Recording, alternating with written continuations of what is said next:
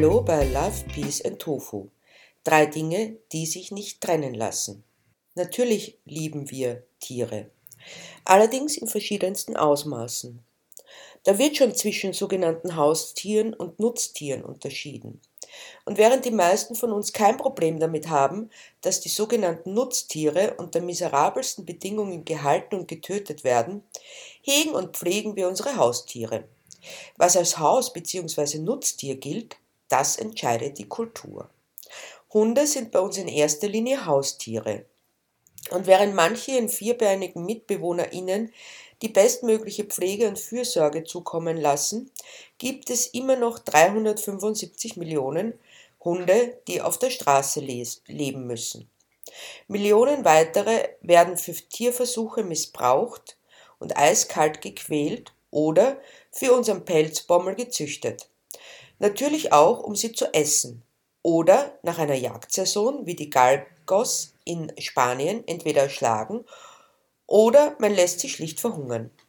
In meinem Buch Niemand weiß, wohin es ihn trägt, habe ich willkürlich fünf Hundeschicksale herausgenommen, die auf verschiedenste Weisen gequält werden, zum Beispiel als Wurfmaschine für die Welpenmafia oder als Kampfhund. Daraus möchte ich jetzt ein Stück vorlesen. Niemals gibt es Gewissheit. Es war einmal eine Erbsenschote, die war durch die Sonne gereift. Zunächst waren die Erbsen in der Schote so winzig, dass sie sich wie verloren vorkamen. Doch dann wuchsen sie heran und mittlerweile waren sie so groß, dass sie sich wie gequetscht vorkamen.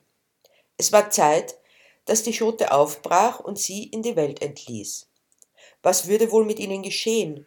Würden sie abgepflückt von einer braven Hausfrau, die sie in ihre Schürze packte, mitsamt all den anderen Schoten vom Strauch, um sie sorgfältig auszulösen und alle miteinander in einen Topf zu geben, auf das sie ein schmackhaftes Mahl abgäben?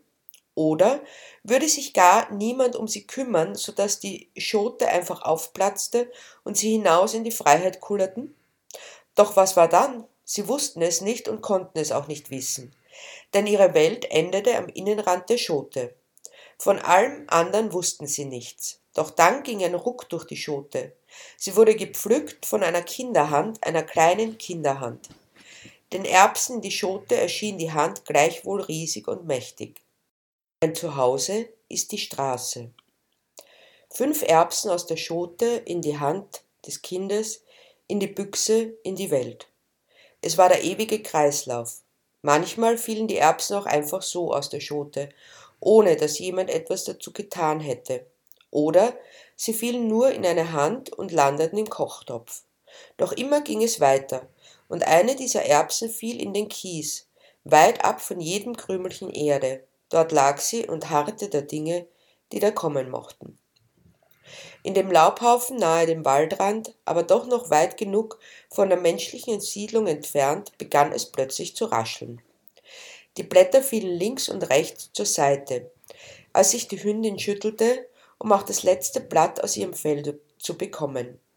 Knapp sechs Monate war sie jetzt alt, eigentlich noch recht jung, und doch schon alleine, denn sie war die einzige, die aus ihrem Wurf überlebt hatte. Der Jäger hatte sie erwischt und mit einem Schuss niedergestreckt. Ein Schuss für jeden Welpen. Die Mutter war schon länger verschwunden gewesen. Eines Tages war sie ausgezogen, um etwas Fressbares aufzutreiben doch sie war nie wiedergekommen. Vielleicht hatte sie der Hundefänger erwischt oder auch der Jäger. Niemand wusste das so genau. Von diesem Tag an waren die Welpen auf sich allein gestellt. Eigentlich schlugen sie sich recht wacker. Die Jagd schien im Blut zu liegen, obwohl sie nie genug beuteten, um wirklich satt zu werden. Aber es reichte, um zu überleben, bis der Jäger sie erwischte.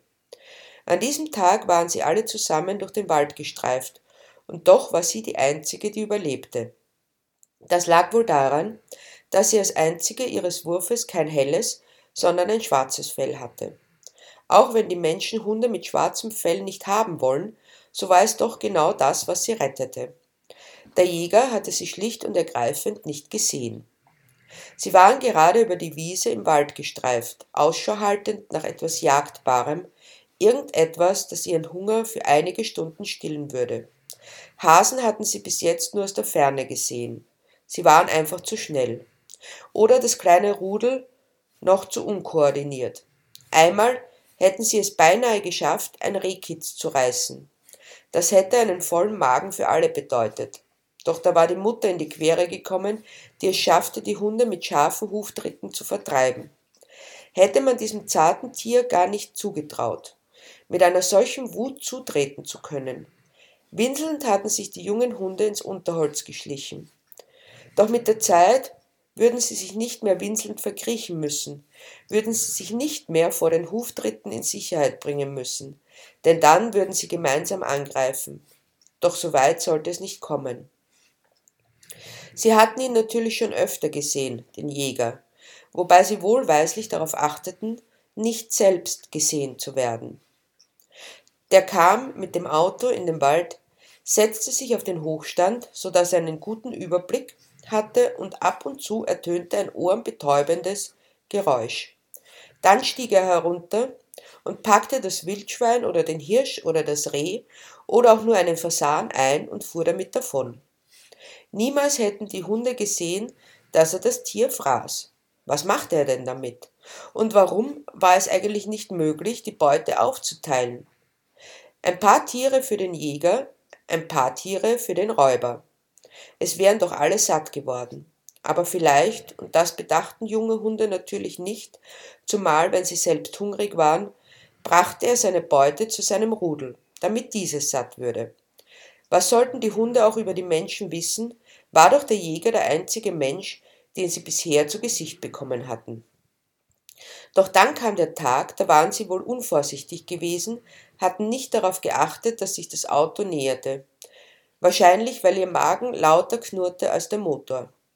Ein paar Schüsse und all ihre Brüder und Schwestern waren tot. Dabei machte sich der Jäger noch nicht einmal die Mühe, sie mitzunehmen. Er ließ sie einfach liegen in ihrem Blut. Nur die eine schwarze Hündin war entkommen. So schnell wie ihre Beine sie trugen, rannte sie davon und versteckte sich. Dort, wo der Wald am dichtesten war. Vor lauter Verzweiflung schlief sie ein, bis sie der Hunger wieder weckte. Es war an der Zeit, sich aufzumachen, um etwas Essbares zu suchen. Vielleicht könnte sie das versuchen, was sie und ihre Geschwister, als sie noch lebten, bis jetzt vermieden hatten, in die Siedlung der Menschen einzudringen. Aber die junge Hündin hatte nur mehr die Wahl, diese Grenze zu überschreiten oder zu verhungern. Schlimmer konnte es auch bei den Menschen nicht sein. So ließ die kleine schwarze Hündin also ihr Versteck hinter sich und lief bis zum Waldrand, dorthin, wo die ersten Gärten an den Wald grenzten. Es war noch früh am Morgen und der Morgennebel, der das Hereinbrechen des Herbstes begleitete, hing noch tief, während sich die Sonne alle Mühe gab, ihn zu durchdringen. Mit gespitzten Ohren, die Nase in der Luft, stand die Hündin still und versuchte eine potenzielle Gefahrenquelle zu erkennen. Doch alles war ruhig in dem kleinen Ort. Die Menschen schliefen in ihren Betten. Es war noch nicht an der Zeit, das Tagwerk zu beginnen. Die Gärten, die an den Wald grenzten, hatten keinen Zaun. Die Menschen, die dort wohnten, hatten es offenbar nicht für notwendig befunden, bis auf ein Grundstück. Vorsichtig und aufmerksam lief nun die Hündin an den offenen Gärten entlang, als ihr plötzlich ein äußerst angenehmer Duft in die Nase stieg. Diesem folgte sie nun, bis sie dessen Ausgangspunkt erreichte. Da war inmitten eines Gartens ein großer eingezäunter Bereich. Was die Menschen dort wohl untergebracht hatten? Eine unnütze Frage, denn die Hündin, wiewohl noch jung, wusste sehr genau, was sich darin befand, und es war essbar. Auf ihre Nase konnte sie sich hundertprozentig verlassen, und die sagte ihr, dass es sich um leckere Kaninchen handelte. Nun hatte sie sich bereits bis zu dem abgezäunten Viereck vorgearbeitet, in dessen Umzäunung sie auch tatsächlich ein kleines Loch fand. Vorsichtig erweiterte sie es, grub auch ein wenig, und schon schlüpfte sie hinein. Wenige Minuten später kroch sie mit ihrem ersten selbst erlegten Kaninchen wieder durch den Zaun hinaus. Es war gar nicht schwierig gewesen. Die Kaninchen schienen vor Schreck wie gelähmt, als sie ihrer ansichtig wurden. Die meisten zumindest. Eines von ihnen war sogar so dreist gewesen, auf die Hündin zuzulaufen, als wollte es sie begrüßen. Ohne Argwohn war es. und blieb es auch, denn die hungrige Hündin hatte ihm mit einem einzigen wohlgesetzten Biss die Wirbelsäule durchtrennt. Schlaff lag es vor ihr, so dass sie es nur noch ins Maul nehmen und durch das Loch zu buxieren brauchte. So schnell sie konnte, lief sie mit ihrer Beute in ihr Versteck, indem sie es in Windeseile verschlang. Und wenn sie sich schüttelte, dann flogen links und rechts die Haare davon. Sie fraß, bis kein Zipfelchen mehr da übrig war. Dann verkroch sie sich wieder, satt und zufrieden. Irgendwo hatte ein Hofhund angeschlagen, als sie davongelaufen war, die Beute fest im Maul haltend, aber sie hatte nicht weiters darauf geachtet. Und während die Hündin in ihrem Versteck schlief, saß ein kleines Mädchen in dem Verschlag, aus dem sie sich gerade ein Kaninchen geholt hatte, und vergoß bittere Tränen über den Verlust seines Haustieres. Selbst wenn die Hündin es gewusst hätte, es hätte sie wohl wenig gerührt, denn der Tod des Hasen bedeutete für sie Leben. Zumindest für eine Weile war sie satt, bevor sie sich aufs Neue auf den Weg machen musste, um den Tod zu bringen. Nur ein aggressiver Hund ist ein guter Hund. Fünf Erbsen aus der Schote gedrückt fielen in die Hand des kleinen Jungen, der sie in seine Büchse füllte und in die Welt hinausschoss. Es war ihm ziemlich egal, wohin sie fielen, solange er etwas hatte, was er in seine Büchse füllen konnte, um es dann wegzuschießen. Es waren noch so viele Erbsenschoten am Strauch, und wenn er Glück hatte, so gingen einige dieser Erbsen auf, dort, wo er sie hingeschossen hatte, so dass er in einem Jahr noch viel mehr Erbsen haben würde. Von diesem Strauch durfte er auch nur gerade so viele nehmen, dass es der Mutter nicht auffiele sonst würde er bestraft werden. Solange sie es nicht merkte und niemand etwas wusste, war es auch egal. Doch die zukünftigen Schoten, die wild irgendwo im Garten aufgehen würden, die wären seine ganz alleine. Niemanden würde er es verraten. Er dachte bereits an seine zukünftige Ausbeute, als die fünf Erbsen aus seiner Büchse noch flogen. Eine war auf das Fensterbrett gefallen, eine auf saftige, fette Erde und eine fiel in ein Gestrüpp, aus dem sie sich wohl nie mehr befreien würde. Herkules wurde der kleine Hund von seinem Besitzer genannt, wohl um ihm klarzumachen, dass es nur eines in seinem Leben gab, was zählte Kampfbereitschaft. Herkules als Namensgeber, der schonungslos gegen seine Feinde vorgegangen war. Wahrscheinlich hatte der Besitzer nicht übermäßig viel Ahnung in Bezug auf griechische Mythologie. Dafür hatte er desto mehr Ahnung von Hunden. Zwar auch nur in einem eingeschränkten Bereich, aber das störte ihn nicht. Für ihn genügte es, denn er wusste ganz genau, wie man aus einem Kuscheltier ein Raubtier machte. In seinen Augen verlief der Vorgang natürlich ganz anders. Der Hund an sich war von Natur aus ein Raubtier. Schließlich stammte er vom Wolf ab. Einer überaus erfolgreichen Rasse, denn sonst hätte sie sich nicht so lange auf unserem Planeten gehalten. Zumindest auf freier Wildbahn, auf der nur die Stärksten durchkamen. Bei seinen Hunden machte er nichts anderes, als dieses Tier als Raubtier sein zu lassen. Wo andere alles taten, dem Hund Aggressionen abzuerziehen, ja wenn möglich erst gar nicht aufkommen zu lassen, machte er genau das Gegenteil. Er unterstützte diese aggressive Seite, er war überzeugt davon, dass das im Sinne der Hunde war, deren eigentliches Naturell er nur ein wenig mehr zur Geltung bringen wollte. Verächtlich sah er auf alles herab, was süß wedelte und dem Menschen das Maul abschleckte. Verweichlichte Speichellecker nannte er sie verächtlich. Seine Hunde hingegen waren richtige Hunde, kampferprobte Tiere. Vielleicht, dass er diese Seite einfach nur ein wenig unterstützte. Natürlich kamen für ihn nur Rüden in Frage, denn das Testosteron, das ihnen eigen war, unterstützte seine Bemühungen auf ganz natürliche Weise. Mit seinen letzten beiden Hunden hat er Pech gehabt. Gleich beim ersten Kampf waren sie unterlegen und in Fetzen gerissen worden. Feige Memmen, winselnde kleine Mädchen war sein Kommentar, mit dem er seinen Abgang quittierte und seine Hunde in ihrem Blut verrecken ließ. Doch aufgeben war nicht seine Sache.